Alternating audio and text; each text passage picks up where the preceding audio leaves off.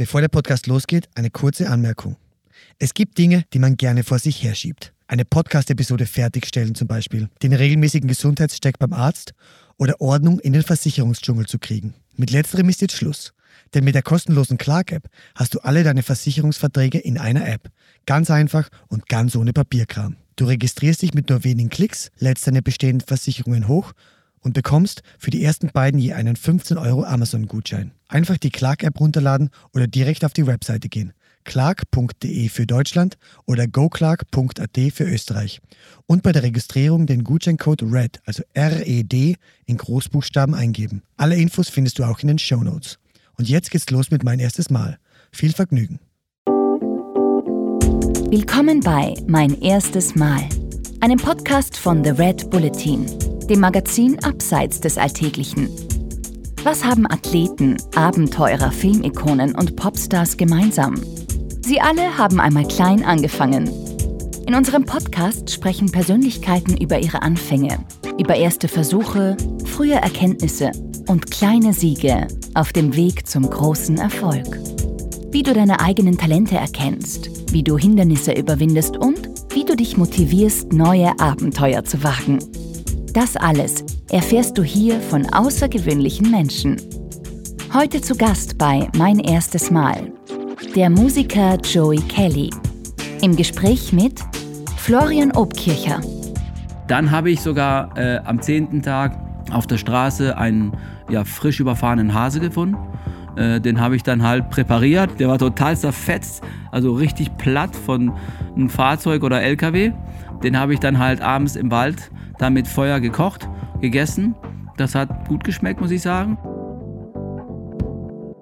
Das ist Joey Kelly. Musiker, Ausdauersportler, Geschäftsmann. Er ist einer, für den Aufgeben bei seinen Extremabenteuern keine Option ist.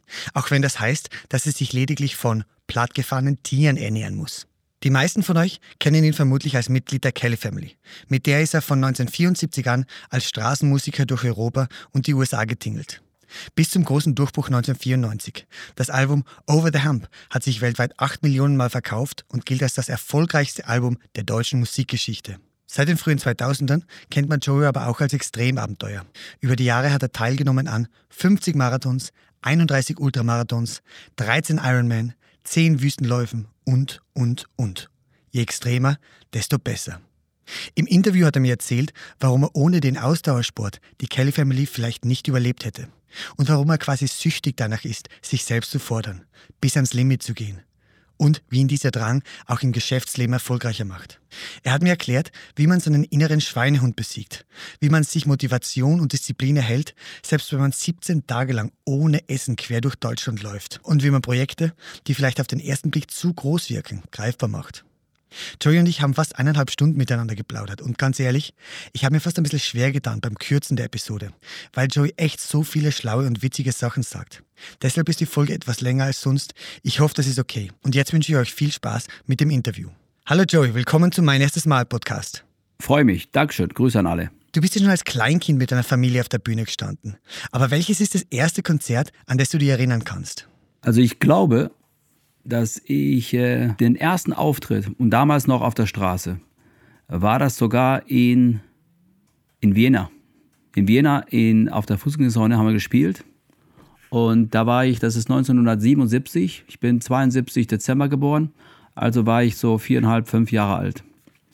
Und da haben wir gespielt in Vienna auf der Straße. Und der Bernhard Paul hat meinen Vater angesprochen. Und Bernhard Paul kennen wir ja der Direktor und Gründer von Roncalli Circus. Und er war fasziniert von, von der Kelly Family, weil wir irgendwie alle noch ganz klein waren und meine Eltern haben noch gelebt. Und das war wie so, ja, einfach ungewöhnlich. So viele Kinder, die zusammen singen mit ihren Eltern. Und wir waren alle kostümiert, so wie Folklore, so irischer Folklore. Und dann hat er uns eingeladen zu seinem Zirkus. Und wir dürften halt im Zirkus auch auftreten. Also in der ersten Part haben wir drei Songs gesungen dann kamen hinter uns die Clowns oder der Löwe. und dann gab es eine Pause. Ne? Und dann in der zweiten Part von der Zirkus-Finale äh, haben wir auch gespielt, nochmal zwei, drei Songs. Und ich kann mich erinnern, das Programm hieß auch bei Roncalli ähm, Fantasie verboten, Fantasie verboten. Also mhm. es hieß so, dass die Künstler und die Musiker, die kämpfen alle für Liebe und, und Lachen und Freude. Und dann gibt es so einen böser Kapitän, so ein Beamter, der quasi alles verbietet. Ne? und diese Show, die in Wien stattgefunden hat, im Rahmen von der ganz normale Zirkus, äh, begann so, dass ich als viereinhalb, fünfjähriger mit der Laterne, wo drinnen halt eine Kerze war, bin ich in der Manege reingelaufen, habe die Laterne halt in der Mitte gelegt und ab dem Moment ging das ganze Licht an. Also davor ohne Licht mit der Laterne läuft da der kleine Joy in der Manege und stellt dieses, diese Lampe in der Mitte und das kann ich mich daran erinnern. Und natürlich Zirkus für Kinder und ich bin heute noch ein Zirkusfan. Äh, hinter die Kulissen bei Roncalli, wo wir halt einige Zeit bei ihm waren, da waren zum Beispiel Affen. Das fand ich natürlich auch total irre. Ne? Das waren so, so ganz große Chimpanzees.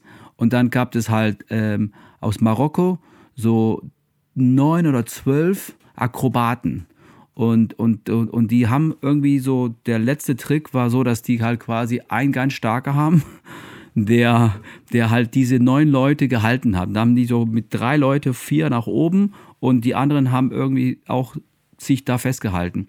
Und bei der Geschichte hat man den Spaß gemacht, dass ich dann halt jetzt nicht auf vier Leute, aber auf drei oben, da war ich äh, ja ein kleines Kind, äh, das fand ich auch faszinierend und, und Flickflacks wollte ich auch machen und mit Affen spielen und Zirkus. Und das war meine ersten Erinnerung mit der Kelly Family, als ich roundabout äh, fünf Jahre mehr oder weniger war. ihr seid ja damals mit einem Doppeldeckerbus durch Europa gedingelt. Und nicht nur das, ihr habt ja alle in dem Bus auch gewohnt, oder? Ich meine, Privatsphäre hast du dir als Jugendlicher wahrscheinlich null gehabt, oder? Kannst du dich daran erinnern, wie das war? Ja. Ähm, der Grund, warum ich äh, ja, spät bin jetzt mit unseren Terminen, die wir eigentlich für eine Stunde halten wollen, ist, weil ich in der Werkstatt das Originalbus der Kelly Family abgeholt habe. Und den habe ich erst restauriert über die letzten Monaten. Der hat jetzt äh, einen TÜV und wird zugelassen nächste Woche. Und mit diesem Bus, also der ist neun Meter lang und doppelstockig, kennen wir aus London, Baujahr 1904 oder 62, äh, sind wir über ganz Europa gereist. Und das war alles, was wir hatten. Und wir haben da drin gelebt mit äh, zehn Kindern äh, und meine Eltern. Und, und, und wie du gerade sagtest, es gab keine Privatsphäre. Ich habe es aber auch nicht vermisst, weil ich auch nichts anderes kannte. Äh, ich war nie in der Schule, keiner von den Kellys war je in der Schule. Wir waren so Volk, die quasi unterwegs war. Mein Vater hat uns halt quasi beigebracht. Er war, bevor wir Musik gemacht haben, eine Zeit lang auch Lehrer. Und dann hat man halt lesen und schreiben und das Minimalste, was man braucht, über die Runden zu kommen. Und dann hat man halt sich weiterentwickelt oder halt nicht. Ne? Und in diesem Bus, es war, es war wie, wie, wie, ja, wie, wie, wie, so, wie so eine Reise immer. Und ich glaube, ich glaube nicht, ich weiß, dass ein Grund, warum ich, sag ich mal, sehr gerne weltweit mit meinem Sport und meinem Abenteuer halt reise, ist, weil das eigentlich auch nur so eine Fortsetzung ist von das, was ich erlebt habe als Kind mit meinen Eltern und alle meine Geschwistern von den 70er Jahren. Also das muss man sich so vorstellen. Wir haben in diesen Bussen, den ersten haben wir gekauft, 78, bis Sommer 94 haben wir mit so einem Bus über ganz Europa gereist und auch drin gelebt. Anfang der 90er Jahre, also die letzten 5, 6 Jahre vor der kommerzielle Durchbruch, hatten wir auch ein zweites Bus. Also hatten wir halt mehr Platz. Und dann haben die Jungs quasi in einem Bus gepennt und die Mädels in den anderen Bus. Aber ansonsten 10, 15 Jahren alle in diesem kleinen Bus. Es war absolut crazy. du hast ja gerade auch den kommerziellen Durchbruch angesprochen. Der ist ja dann 1994 gekommen mit dem Album Over the Hump. Ihr habt allein in Deutschland davon zweieinhalb Millionen Tonträger verkauft. Hat es damals einen Moment gegeben, wo du dir selber zum ersten Mal gedacht hast, wow, jetzt haben wir es wirklich geschafft? Ja, ja, es gab, es gab diesen einen Tag, und zwar dieses Over the Hump Album haben wir produziert in Winter 94, genau. Oder Winter, Frühling. Und dann haben wir das Album halt quasi im September veröffentlicht. Am Anfang ist dieses Album, wir haben ja aber viele Albums davor produziert und die auch rausgebracht und nur die waren einfach nicht wirklich kommerziell. Also keiner hat da wirklich gekauft. Auf der Straße haben wir viele CDs verkauft. Davon haben wir auch gelebt und auch ganz gut. Nicht am Anfang. Also die ersten 10, 12 Jahre, wir waren immer finanziell knapp oder pleite. Aber später, in den letzten vier, fünf Jahren, klar, unser Handwerk war auch besser geworden und wir wussten genau, welche Stadtfesten für uns gut waren oder welches Hanserseel oder was auch immer, wo wir uns platzieren können. Da lief das ganz gut. Aber Over the Hump stieg in den Charts auf Platz 90 und wir waren total aus, außer uns. Wir dachten, Wahnsinn, wir sind in den Charts. Ne? Nur natürlich hat keiner damit gerechnet, dass sechs Wochen später das Album wäre Top 10. Also der ging von 90 auf irgendwo 60, dann auf 40, dann auf 30, dann auf 20, dann war das Top 20 und dann war Top 10. Und der Tag, an dem Moment, wo wir halt, da kam einer rein, hat einen Anruf bekommen von quasi unserer Vertreiber. Wir haben nur einen Vertriebsvertrag gehabt, also keinen Lizenzvertrag gehabt. Wir hatten keine Plattenfirma, die uns halt gepusht hat und auch kein RTL und, und auch kein Dieter Bohl. Nothing. Es war rein Mundpropaganda. Das Song An Angel war ein Ohrwurm. Die Radios haben angefangen, das zu spielen. Die Leute wollten halt quasi dieses CD haben, Over the Hump. Und dann kam jemand rein in dieser Tür und sagte, nächste Woche ist das Album auf Nummer 8. Und Top 10, sag ich mal, Mitte der 90er Jahre, war nicht wie heute, wo du mit 10.000 CDs vielleicht sogar Nummer 1 bist, ne? Sondern halt, da hast du Top 10, hast du in der Woche zwischen 30 und 50.000 CDs verkauft. Allein nur Top 10. Also jetzt nicht Nummer 1. Und dann wussten wir, an dem Moment, wo der Top 8 war und die Presse wusste das, war das so, dass wir eine Welle von Anfragen an TV, an äh, Presse, an Radio, die wollten alle von heute auf morgen. Davor war irgendwie so ein Geheimtipp und keiner hat es natürlich geglaubt, dass das Ding jede Woche zehn Schritte nach vorne geht. Und dann ging er natürlich vom 8 auf, auf 4 und dann auf 1 und dann auf äh, dann blieb der auch Top 10 54 Wochen, dieses Album, und ging dann halt ein Weihnachten später wieder auf 1, obwohl das Album schon ein Jahr in den Charts war und hatte äh, in Deutschland, wie du vorhin erwähnt hast, äh, 3,5 Millionen, nicht 2,5 und, äh, und europaweit 8 Millionen. Wie war das für dich damals, dass du mit Amschlag dann ein Promi warst? Also jemand, den man vermutlich am Supermarkt erkannt und angesprochen hat. Wie bist du mit dieser plötzlichen Bekanntheit umgegangen? Ich persönlich hatte damit kein Problem. Ich kam damit sehr gut klar. Was mich natürlich auch gerettet hat, war 96, das heißt so eineinhalb Jahre später war der Sport, der dann quasi auch mir einen Halt gegeben hat. Aber einige von meinen Geschwistern haben das irgendwie bis heute äh, nicht so ganz verkraftet oder, oder äh, es nicht optimal verarbeitet oder und und und. Ich habe vielleicht einfach, ähm, erstens war ich nicht im Fokus. Ich war jetzt, sag ich mal, nicht die Zielgruppe von der Bravo, hatte nicht die ganzen Kids an der Backe wie Angelo und wie, wie, wie, wie, wie, wie Paddy und so. Ich war dann halt schon Anfang 20 und so war ich halt quasi nicht in dieser Zielgruppe. Das war angenehmer.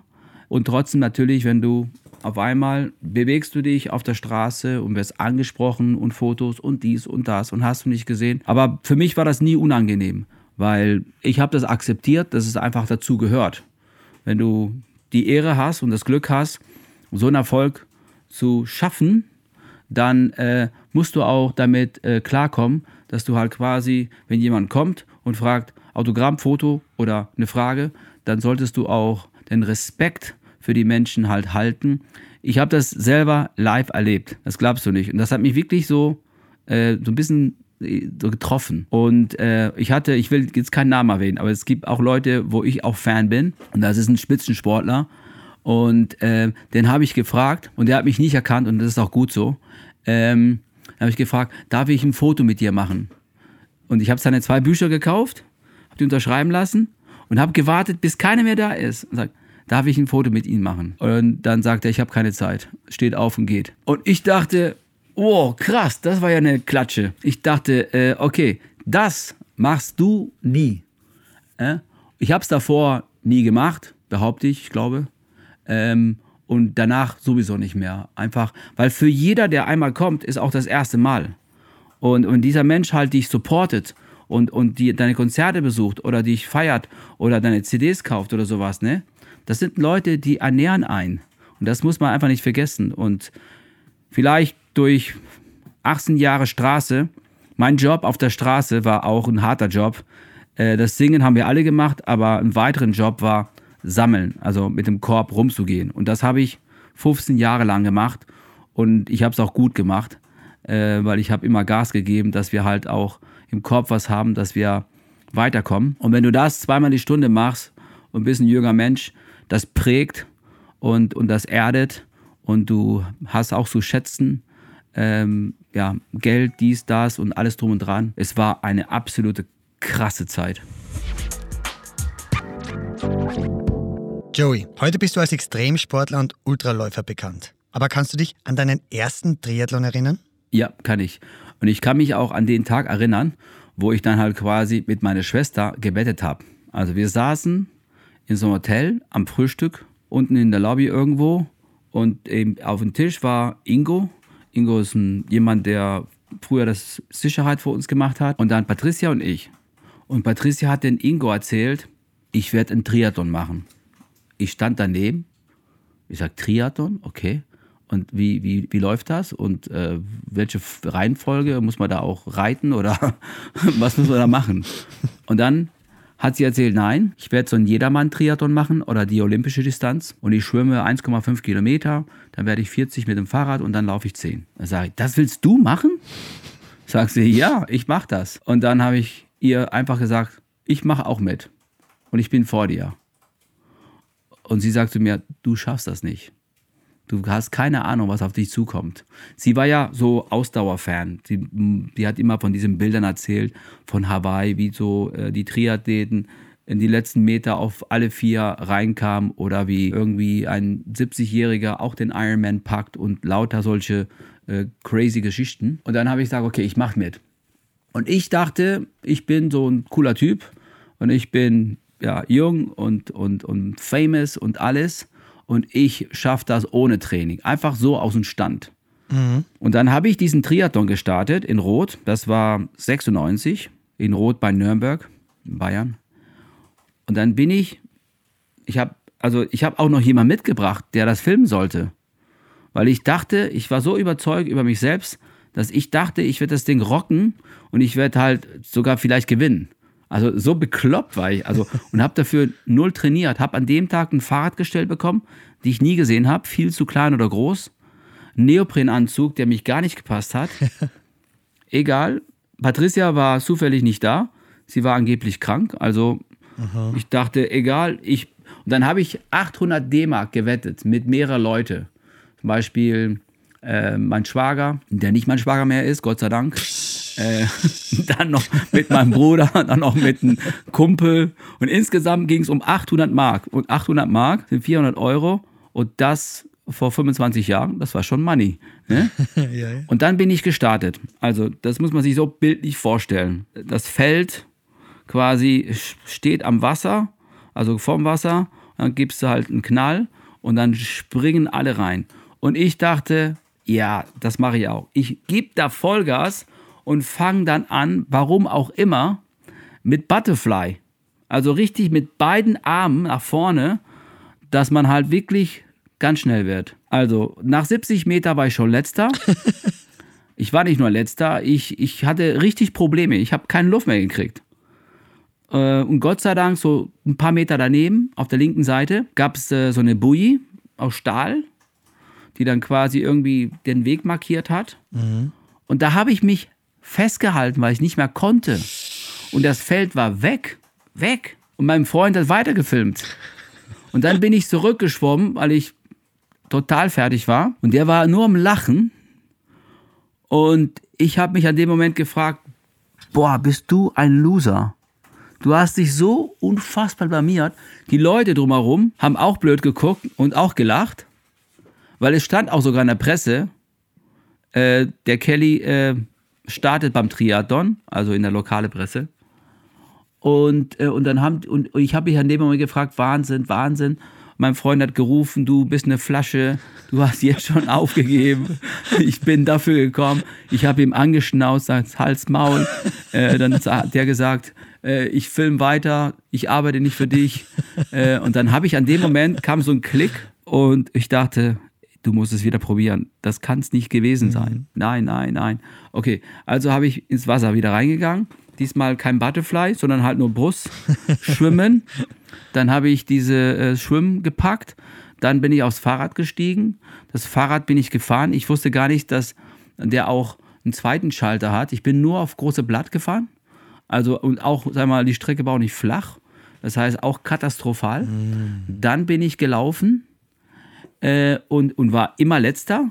Aber so ein paar hundert Meter vom Ziel habe ich zwei so ältere Triathleten überholt, die quasi das Triathlon als Training mitgenommen haben, weil die waren am Quatschen.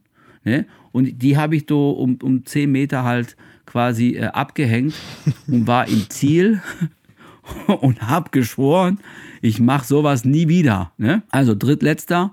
Die genaue Zeit war 3 Stunden 36 für diesen olympischen Triathlon. Äh, Vergleich zu Profis, die laufen das Ding so in eine Stunde 45. Also auf jeden Fall unter zwei Stunden. Äh, ich war doppelt so lange unterwegs. Das war mein erster Triathlon. Ich habe geschworen im Ziel, ich mache das nie wieder. Drei Tage später habe ich dann halt so viel darüber nachgedacht, was ich äh, alles da verkehrt gemacht habe und dies und das und wie ich mich blamiert habe, dass ich gesagt habe, das kann ich mir jetzt so nicht sitzen lassen. Ja, aber warte, was ist da passiert in diesen drei Tagen? Was hat dieses Umdenken bewirkt? Kannst du mir davon erzählen? Genau, nach diesem Zielanlauf habe ich äh, geschworen, ich mache das nie wieder. Und drei Tage später dachte ich, Wahnsinn, der Ausdauersport ähm, ist vielleicht doch der optimale Ausgleich zu dem Beruf als Musiker und alles drum und dran. Und dann habe ich darüber nachgedacht, äh, was ich alles verkehrt gemacht habe. Und wenn ich jetzt, sag ich mal, trainieren würde, dann habe ich mich mit Zeiten beschäftigt, mit Training und dies und das, habe mir dann halt auch äh, im Verein halt quasi einen Trainer geholt und habe mir ein Fahrrad geholt und alles Mögliche. Und dann fing das an. Acht Wochen später bin ich dann halt beim zweiten Triathlon gestartet. Da bin ich aber auch äh, drittletzter geworden, obwohl ich besser trainiert habe und alles. Ich wusste nicht, dass das äh, Rennen halt mit deutschen Meisterschaften war. Und da waren nur Spitzentriathleten. Das heißt, das Feld war auf den ersten Moment, wo ich ins Wasser reinging, war weg. Die waren sowas von weg. Und ich bin dann halt quasi diesen Triathlon ganz alleine von hinten das Feld. Da habe ich gar keinen überholt. Da war ich wirklich letzter. Äh, da kam sogar einer äh, mir entgegen, als ich den letzten Kilometer im Ziel gelaufen bin und sagte, Kelly, kannst nach Hause, der Ziel ist zu. Hat nicht gestimmt, aber äh, der fand es relativ nervig, dass ich dann halt quasi äh, äh, da überhaupt war und dass die Presse äh, quasi was über mich berichtet haben oder was auch immer. Und, aber mir war es egal. Ich bin dann trotzdem gelaufen und bin im Ziel reingekommen. Mhm. Und ab dem Moment habe ich dann angefangen, halt auch effektiver zu trainieren und ja, dann fing dann halt quasi mit der erste Marathon, die ich gestartet bin. Äh, das waren genau drei Monate später. Da bin ich dann eine 3,52 gelaufen. Dann habe ich drei Monate später den zweiten Marathon mit einer 3,30. Und der dritte Marathon war in Wien. Und in Wien war ich eine 3,17. Und das war im Mai. Und sechs Wochen später war Rot, das Ironman. Und dann habe ich da angerufen und gesagt, Hubert, mein Trainer, ich brauche einen Startplatz für Rot. Sagt er, nein, es ist zu früh, Joy. Die Langdistanz, du hast nicht genug Radkilometer in den Beinen, du hast nicht genug Schwimmerfahrung. Ich sage, es ist mir egal, wenn ich eine 3,17 Marathon laufe, dann werde ich den, den Ironman auch packen. Ja, und dann bin ich sechs Wochen später und hat gesagt, ja gut, dann musst du von morgens bis abends trainieren, dann musst du wirklich viel trainieren. Und dann habe ich dann halt nach den Konzerten immer gelaufen in der Nacht und, und, und Rad gefahren morgens und dies und das und dann bin ich dann halt gestartet, Anfang Juli beim ersten Ironman. Und da bin ich auch gestürzt, weil Kilometer 120 von 180 Kilometer Fahrradfahren bin ich auf die Fresse geflogen. Oh. Aus eigener Schuld, weil ich mir den Rücken äh, ausstrecken wollte. Und dann habe ich mir den Schlüsselbein gebrochen und bin quasi mit Schmerzen und einer Hand äh, die 60 Kilometer geradelt. Dann kam ich zu Wechselzone, kam der Rennarzt und sagte, guckt mich an und sagte, das sieht nicht gut aus. Äh, vielleicht wäre es besser, wenn wenn sie aufhören. Nächstes Jahr halt quasi gibt es noch einen Triathlon. Sie haben ja anscheinend, man sieht's, man spürt's und sie schreien, wenn ich sie anfasse an der Schulter. Äh, ein Schlüsselbeinbruch, ein klassischer Rad. Äh, äh, ich habe ihm angeschaut und gesagt, bitte Doktor, äh, fürs Laufen äh, brauche ich nur die Beine. Und er sagte, okay, okay, junger Mann, äh, hier kriegst du halt quasi so eine Schleife dass das Arm halt also ein bisschen am Körper gebunden ist. Mhm. Und dann bin ich den Marathon mit nur 4 Stunden 42 halt dann äh, runtergelaufen und kam im Ziel mit 13 Stunden und 36 Minuten bei meinem ersten Ironman. Wahnsinn. Und, äh, und es war genial. Es war und meine Schwester Patricia stand im Ziel und, und, ähm, und wusste nicht, dass ich verletzt bin. Und sie war ganz euphorisch, außer sich. Sie war am Schreien und, und Heulen. Und dann hat sie mich umarmt und das hat so wehgetan. Das hat, ich habe dann nur geschrien äh, äh, und sie dachte, ich schreie aus Freude. Und dann hat sie mich noch fester gedrückt. Ich dachte, was ist das für eine Scheiße, dass ich halt quasi diesen Ironman hinter mir habe und sie drückt mich. Naja, aber den Moment habe ich auch nicht vergessen. Das kann ich mir vorstellen. Aber das ist ja schon beeindruckend, wie schnell du quasi dann diese orgenkörperlichen Herausforderungen angegangen bist, oder? War das wichtig, also auch mental? Weil du hast ja mal gesagt in einem Interview, hätte ich den Sport nicht so aktiv betrieben, hätte ich die Kelly Family nicht überlebt. Das habe ich auch, ähm, ja, gesagt. Und dazu stehe ich. Was ich damit gemeint habe, ist, dass ich dann halt, also der Zitat ist von den Journalisten nicht zu Ende gebracht worden. Und zwar, ich hätte meinen Job in der Firma halt quasi nicht gehalten, weil allein der Musik und der ganze Reiserei und Promo und Aufnahmen und Videos und, und TV und dann halt noch äh, äh Studio-Albums äh, machen und dies und das. On top, oben halt quasi das komplette Booking und dann bin ich dann mit ja, 99 bin ich noch Geschäftsführer des Unternehmens geworden und das habe ich alles meinem Sport zu verdanken, weil mein Vater gesehen hat, der Junge, der rackert und der äh, hat Disziplin durch Marathon. Ehrgeiz hatte ich immer. Ich wollte immer Erfolg haben. Ich wollte immer weiterkommen. Ich habe immer gekämpft. Aber der, der Ausdauersport hat einfach die Energie auf Schienen gesetzt. Und dann bist du dann nicht nur äh, das, was du bist, sondern du bist hinterher noch, sag mal, von der Fitnesslevel und von der Mind Set und Wille und Stärke. Und wenn du es schaffst, sag ich mal, ich behaupte einfach mal, wenn du jetzt 24 bist und du machst einen Ironman, das prägt schon. Da hast du viele, sag ich mal, Parallelen, was du brauchst, egal. Äh, also da wärst du schnell erwachsen. Da merkst du, weißt du auch, du musst beißen, kommst durch ein Tal, du erlebst Höhen und Tiefen und du musst beißen. Und dann kam diese Serie von, von, von, von acht Ironmans in ein Jahr. Und ein Jahr später, obwohl mein Vater mich nicht als Lieblingssohn hatte, und er hatte ganz anderen, die halt, äh, den er mehr toll fand. Hat er dann entschieden, okay, Joey will's wissen und dann kriegt er den Slot und dann schauen wir mal und wir machen eine Probezeit und das hat bis heute noch gut geklappt, dass ich die letzten 22 Jahre da das Unternehmen führen darf für die Familie und verdiene damit auch kein Geld mehr, sondern halt es wird alles gerecht geteilt, auch wenn einer mehr arbeitet oder der andere. Jeder hat seine Stärken. Der eine ist mehr kreativ, der andere macht mehr halt quasi äh, den Videobereich, der andere halt quasi, ich mache dann halt den Office und der ganze, sag ich mal, Krimskrams und Buchhaltung und alles, was äh, nicht so sexy ist, aber es muss gemacht werden. Joey, du hast schon über 50 Marathons und etliche Ultras gemacht. Mhm. Aber einen, den ich persönlich besonders spannend und inspirierend finde, das war dein erster Deutschlandlauf. Kannst du mir davon erzählen? 2010 bin ich äh, am 4. September gestartet an der Nordsee, eine Stadt, die heißt Wilhelmshaven. Das ist so ein Militärhafen. Ist auch kein besonders schöne Stadt, aber ich habe mir das ausgesucht, weil er quasi irgendwie vom, von der Strecke halt optimal wäre. Die Strecke war knapp 900 Kilometer bis an die österreichische Grenze und dann die Zugspitze hoch. Es gibt einen Typ, der heißt Rudi Kaneberg, oder der ist leider gestorben letztes Jahr mit 84. Und der hat ganz viele ungewöhnliche Abenteuergeschichten gemacht. Der hat Sachen gemacht, die sind total absurd. Der Deutschlandlauf, den hat er 82 gemacht. Eine andere Strecke, aber der ist komplett Deutschland durchquert und zwar ohne Verpflegung, ohne Geld und auch nicht betteln und nirgendwo was kaufen oder irgendwo was finden, sondern halt rein nur Survival. Das heißt, Äpfel von dem Baum, wenn du Glück hast, Pflaumen oder egal, was, was du findest. Angeln oder dies oder das. Und ich hatte bis dahin natürlich eine ganze Flotte von sehr viele Wettkämpfe und viel Erfahrung im Ultrasport. Aber das Thema Survival war für mich was ganz Neues. Aber das hat mich einfach gereizt. Erstens bin ich Fan von ihm. Der ist einfach ein, ein Wahnsinnstyp gewesen. was er gemacht hat. Und dann dachte ich, okay, dann versuche ich das. Ich habe seine Strecke nicht genommen, weil ich denke auch ein bisschen so im Bilder oder ich mag es, wenn der Ziel irgendwie so so eine Art Ziel auch ist. Und, und wenn ich dann sage, okay, von Meeresebene bis an die höchste Berg Deutschlands, Zugspitze, das ist irgendwie so dramatisch und vom Bild auch cool. Ne?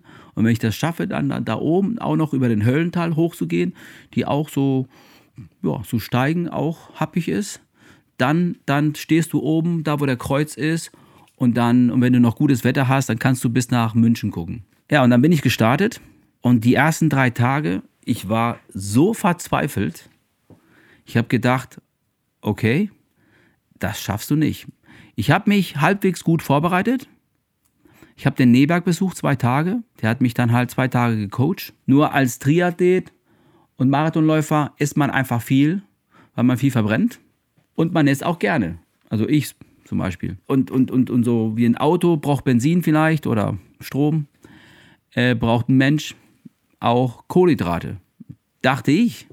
Und dann hat der Neberg, weil ich habe ihn gefragt bei diesen zwei Tagen, mir gezeigt, so machst du dir einen Schutz und so, hier bewegst du dich und so musst du deine Sachen packen und diesen, das und hast du nicht gesehen. Und dann habe ich ihn gefragt, ja, was mache ich, wenn ich einfach nicht genug Nahrung finde? Weil Nahrung brauche ich einfach, sonst baue ich körperlich einfach ab. Und dann sagt er den Satz, Hunger ist nur Hysterie des Körpers.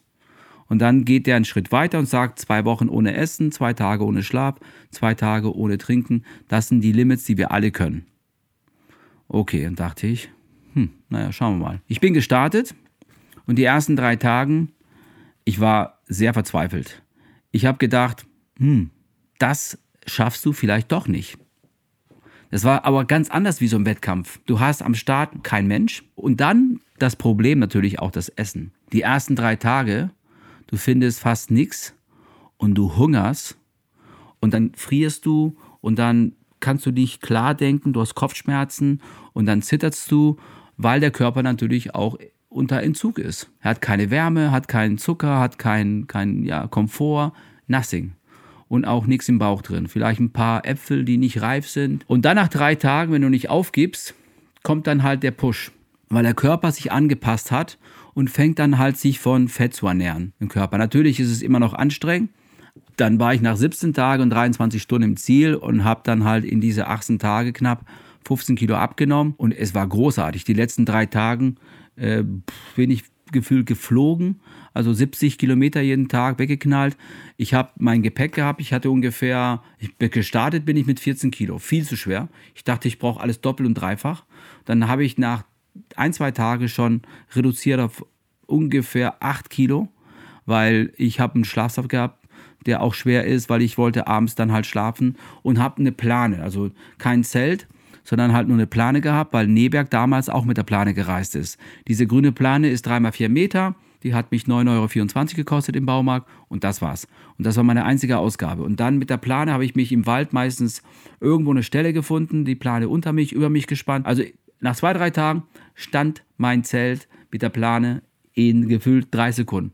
Ne? Das war so, ich habe mir im Wald reingeschaut und ich wusste ganz genau, die zwei Bäume, das, bam, bam, bam, hast du nicht gesehen. Und dann habe ich mich hingelegt, habe meine drei, vier Stunden gepennt, bin dann um fünf gestanden und habe dann weiter marschiert. Und es war im Ziel dieses Moment, die letzten Metern, weil der Ziel auch, also die letzten 8,3 Kilometer geht es auf äh, die Zugspitze und da steigst du auf diese 8,3 Kilometer, 2200 Höhenmeter. Die haben natürlich auch in Sicht und dann läufst du halt quasi und die letzten vier 500 Höhenmeter ist dann halt auch mit Steigeisen, aber Alpinsteig mhm. und du hast wenig Kraft und du bist im Kopf schon im Ziel und du siehst dieses Kreuz und der kommt und kommt und kommt nicht. Und dann hast du die letzten acht Meter, sagst du, da ist er und ich bin jetzt genau in zehn Sekunden da. Und dann kriegst du Gänsehaut und dann stehst du da und dann heulst du und sagst, okay, mehr geht nicht. Ja, und gegessen hast du aber was? Äpfel und? Äpfel, Pflaumen dann habe ich in Müll immer reingeschaut, ob ich was finde. Ich habe einmal ein halber Brötchen gefunden. Ich habe einmal, was ich nie äh, erträumt hätte, dass mir sowas passieren würde. Es gab äh, einen Karton von Pizza und es gab so der Rand. Ne? Also ich würde das von meine Kinder essen, aber äh, nicht von anderen und nicht mal von meinen Geschwistern. Ne? Und, und äh, mir war alles so scheißegal, rein damit mit diesem äh, Stück Randpizza. Und dann habe ich äh, einmal ähm, auf dem Boden drei oder vier Tic-Tacs gefunden, die waren aber zugeklebt, die habe ich mir reingehauen. Dann habe ich äh, sogar Hundenfutter, also so ein Korn oder ein, ein, ein Wurf. Da ich dachte ich, was was, ist mir scheißegal. Also es war vielleicht sogar vom Hund äh, ausgespuckt oder gekotzt. Den habe ich mir reingehauen. Dann habe ich sogar äh, am zehnten Tag auf der Straße einen ja, frisch überfahrenen Hase gefunden. Äh, den habe ich dann halt präpariert. Der war total zerfetzt, also richtig platt von einem Fahrzeug oder LKW. Den habe ich dann halt abends im Wald da mit Feuer gekocht, gegessen. Das hat gut geschmeckt, muss ich sagen. Das, äh, dann habe ich noch ein paar Tage später Schnecken gesammelt, also Weinschnecken. Nur die Weinschnecken, das war ein großer Fehler, weil die waren äh, noch frisch und nicht entgiftet. Und dann habe ich am Tag danach wirklich so Bauchschmerzen gekotzt, äh, wenig Energie im Körper. Und das war äh, eine coole Erfahrung. Und ich habe das ähm, sieben Jahre, sechs Jahre später wieder gemacht, ja. Ich meine, so wie du die da quälst, das ist schon eine ganz eigene Liga. Was mir so imponiert, ist ja diese Disziplin, mit der du solche Survival-Projekte durchziehst. Gibt es da eigentlich Tricks, die du den Hörerinnen und Hörern mitgeben kannst, wie man sozusagen den inneren Schweinehund besiegen kann, Ja. wie man die Selbstdisziplin verbessert? Was äh, auf jeden Fall, sag ich mal, hilft, ist, wenn man, wenn es jetzt was Sportliches sein sollte, äh, dass man sich committet und dass man sich einfach knallhart anmeldet. Das heißt, wenn ich jetzt sage, okay, ich will laufen und ich will einen Marathon laufen, dann melde ich mich für diesen Marathon an und mache dann halt quasi einen Plan und zwar dazwischen vielleicht noch einen Halbmarathon. Und wenn du dich anmeldest, dann kommt schon der Druck. Dann äh, finde ich zum Beispiel, wenn man mh, zum Thema Training, wenn man zehn Wochen sich jeden Tag oder spätestens jeden zweiten Tag bewegt, dann wird das auch so Gewohnheit. Es wird dann halt so ein, ein Teil mh, des Time-Managements. Und, äh, und nach zehn Wochen hast du so Art Rückenwind, aber es geht nicht von alleine. Du musst trotzdem zweimal quasi. Was mich hilft auch, ist es aufzuschreiben. Das heißt wirklich Commitment aufgeschrieben, Trainings, genau, dass man einfach schreibt, was man gelaufen ist, dass man wirklich so Fakten hat. Also man kann sich selbst nicht belügen. Die Fakten sind einfach auf einer Tabelle und die stehen da. Und das bist du. Und dann hast du was dir vorgenommen und dann ziehst du das einfach durch. Und wenn du diesen Marathon gefinisht hast, ne, ich sag einfach nur, wenn es ein Marathon sein sollte, es kann auch ein Triathlon, es kann auch ein Bergsteig, es kann alles sein. Aber wenn du drüber nachdenkst, du quälst dich für vielleicht drei Monaten, sechs Monaten, ein Jahr. Aber den Moment, den du halt quasi erlebst, wenn du im Ziel reinkommst, den nimmst du dein ganzes Leben und der prägt. Und jedes Mal, wenn du dran denkst und denkst, wow, ich habe mich damals bei den Marathon, bei den 100 Kilometer im Ziel gequält und das war so ein Push und von dem, von dieser Motivation ernähre ich mich und, und, und, und motiviert mich halt quasi, sich weiter zu quälen und nochmal zu trainieren. Auch heute, wenn das Wetter total schlecht war, heute hat geregnet, egal, raus. Du musst laufen. Du hast in zwei Wochen äh, den 24-Stunden-Lauf für, für, für die Charity-Geschichte. Das heißt, du musst jetzt gucken, dass du die nächsten zwei Wochen jeden Tag eins bis zwei Einheiten machst, dass du gesund bleibst, dass alles läuft, dass du an dem Tag auf den Punkt vorbereitet bist. Joey, du bist ja schon in extrem unwirtlichen Gegenden der Welt gelaufen. In Wüsten, am Südpol, im Amazonas-Regenwald. Das ist ja sicher oft auch nicht ungefährlich, oder? Kannst du dich an das erste Mal erinnern, als du dir gedacht hast, verdammt, hier komme ich nicht mehr lebend raus? Äh, Es gibt ein Rennen in den USA, nennt sich Badwater Run. Die geht über 217 Kilometer. Und das ist ein Tal des Todes. Und da ist es richtig warm, weil es auch in Juli ist.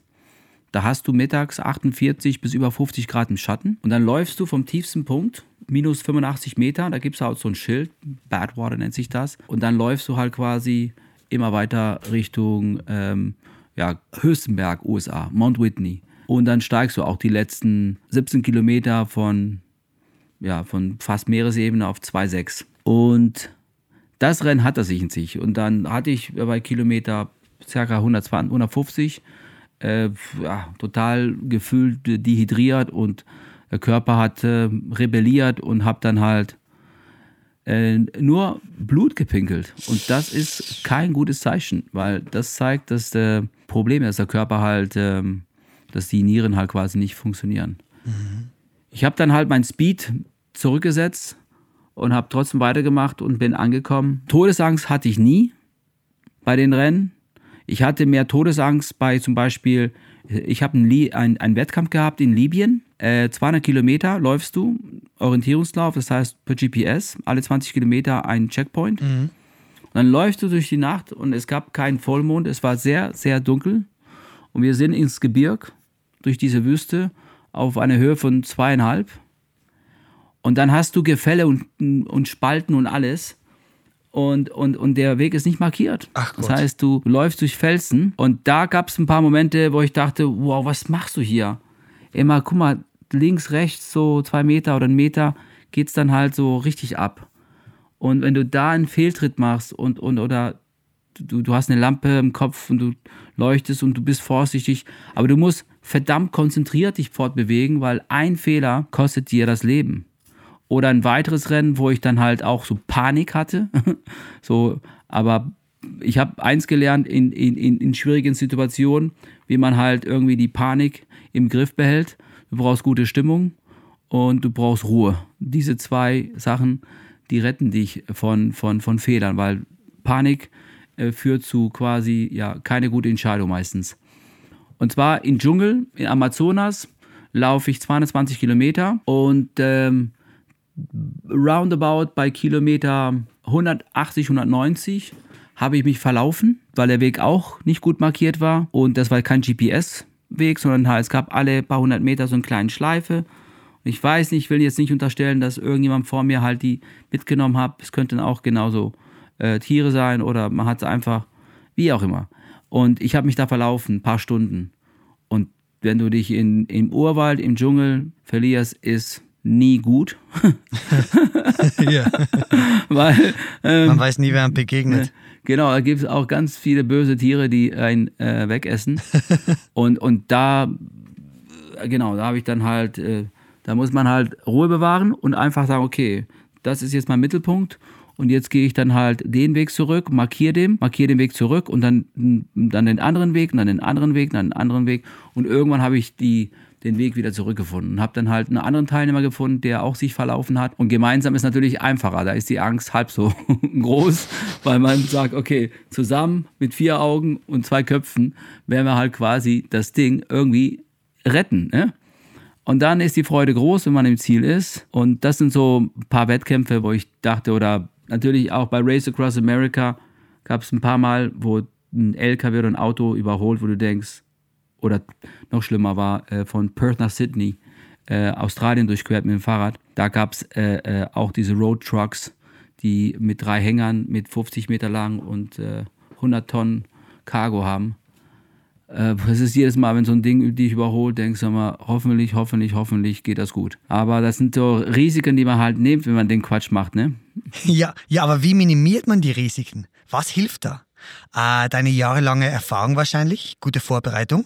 Die Vorbereitung allgemein ist für mich immer ja, der Beginn der, der, der Challenge und es ist sehr, sehr wichtig. Und, und ein Team zu haben, der auch, sag ich mal, einem blind hilft und der einen gut kennt. Und du hast es erwähnt, wenn du 20 Jahre Ausdauersport, Challenges und solche Erfahrungen hast, dann hast du einfach so eine Trickkiste, wo du gut einschätzen kannst, äh, wie es mir jetzt körperlich geht oder du lernst halt quasi, die Kraft besser aufzuteilen und platzt nicht irgendwie hier körperlich in den letzten 10 Kilometer, sondern halt du schaffst das trotzdem. Bei diesen zum Beispiel äh, Dschungelgeschichte habe ich vergessen, dass ich dann halt äh, 20 Kilometer vom Ziel äh, an der Verpflegungsstelle komplett dehydriert war. Ich war so hin, dass der Veranstalter mich äh, für ja, Did Not Finish äh, schon abgeschrieben hatte und habe da dreieinhalb Stunden gesessen und, äh, und der, die Ärzten, ich habe die gesagt, bitte eine Infusion. Die haben gesagt, keine Chance, weil ähm, die Infektionsrisiko äh, äh, ist bei dieser Luftfeuchtigkeit im Dschungel und der ganze Dreck mhm. und der ganzen, sagen wir mal, Bakterien und alles ist so gefährlich, dass du halt quasi, äh, du kannst äh, Kochsalz haben, du musst es aber halt quasi trinken. Und, und dann habe ich dreieinhalb Liter Kochsalz getrunken und das Zeug schmeckt wie Kotze. Das, aber ich habe mich gezwungen. Und dann bin ich von Platz 5 gefallen äh, auf 17 in den Rennen, war gut im Rennen bis, bis 20 Kilometer oder 30 vom Ziel. Und dann habe ich mich aufgerafft nach dieser ähm, diese Krise und habe gekämpft bis zum Ziel und habe dann halt wieder ein paar Plätze wieder gut gemacht und kam dann Top 20 und äh, es war ja ein Erfahrungs, Erfahrungswert, äh, den man nicht wieder braucht, auf keinen Fall. Aber mehr generell gesprochen vielleicht, Joey. Was würdest du Menschen raten, die ein Projekt angehen wollen, wo sie sich nicht sicher sind, ob sie ihm auch gewachsen sind?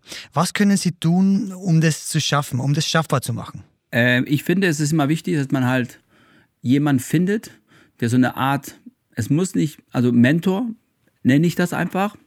Es muss aber kein Mentor sein. Es ist aber wichtig, dass jemand, der das schon gemacht hat und viel Erfahrung hat und dir, dir einfach zeigen kann, auf was man achten muss. Das heißt, ja, so ein Master, ne? so jemand, der quasi wirklich das Ding kennt. Und das ist sehr, sehr, sehr hilfreich. Klar, äh, ich bin oldschool und heute haben die Kids irgendwie das Internet als Infoblatt und YouTube-Videos und hast du nicht. Und es ist bestimmt alles super. Und das sind Millionen von super Tipps. Aber live ist es vielleicht was anderes, weil jemand kann dir das vielleicht oder dich einfach den begleiten. Wenn du jemanden hast, der dich einfach hilft. Das ist etwas, was ich empfehlen kann, wenn man was vorhat. Und äh, einzuschätzen, ob es zu hart ist, empfehle ich, wenn ich zum Beispiel jetzt einen Marathon laufe, dann sage ich, du brauchst ein Zwischenziel zu einem Marathon und das ist der Halbmarathon. Und wenn das ein Ironman ist, dann machst du halt quasi einen Halb-Ironman. Und wenn das ein Wüstenlauf ist, dann solltest du davor auf jeden Fall irgendwo ein Hunderter laufen. Mhm. Und so weißt du, okay, das äh, habe ich gepackt und jetzt muss ich halt quasi die weiteren 50, 30 Prozent in, einfach mit dem Kopf packen. Mhm. Joey, du hast mir jetzt viel von deinen ersten Malen in der Vergangenheit erzählt. Abschließend würde mich interessieren, auf welches erste Mal in deiner Zukunft freust du dich? Ich freue mich auf nächstes Jahr. Ähm, ich starte, es ist kein Marathon, aber es ist härter.